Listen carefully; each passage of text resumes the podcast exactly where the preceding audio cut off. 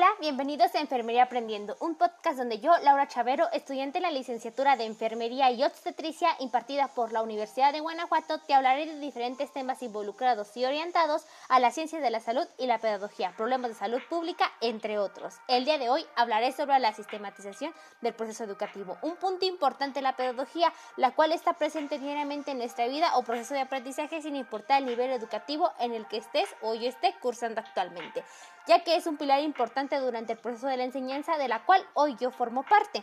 Dejando claro esto, el primer punto que voy a abordar es la sistematización. Que esto sin divagar tanto de una manera simple y clara es el orden de un grupo o serie de actividades y acciones y o puntos importantes dentro del mismo. Respecto a este punto debemos identificar necesidades y consecuentemente priorizar qué es lo más adecuado, ya que, número uno, debo determinar los objetivos que deseo lograr en base al sistema. 2. Promover las posibilidades que nos permiten decidir o tomar una decisión. 3. Posteriormente debo de generar una estrategia que ésta se debe adecuar al objetivo.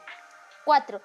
Es una acción que es aplicar la estrategia que elegí anteriormente. Quinto, control y evaluación, que es el mantener el orden, la coherencia y la veracidad. Es la evaluación de todo conocimiento que permite detectar un fallo o un entorpecimiento. En cuanto a un actor, se conoce sobre Walter Dick. Es un asistente de investigación a nivel graduado de Greenwich.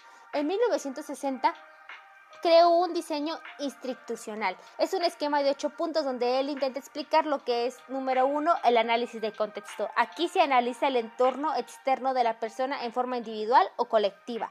2. La información de objetivos es dejar claro lo que se busca y desea lograr de manera general o específica. 3. La determinación de tareas. Aquí es saber y dar a conocer lo que cada parte del sistema corresponde. Como cuarto punto es la selección de estrategias. Aquí es el cómo se realiza lo correspondiente, pero de una manera, de una manera con un enfoque efectivo metodológico. Quinto, la elaboración de instrumentos de elaboración son la aplicación y elaboración de herramientas que nos reflejan cuánta y qué información se asienta sobre el espectador, permite medir el logro del objetivo.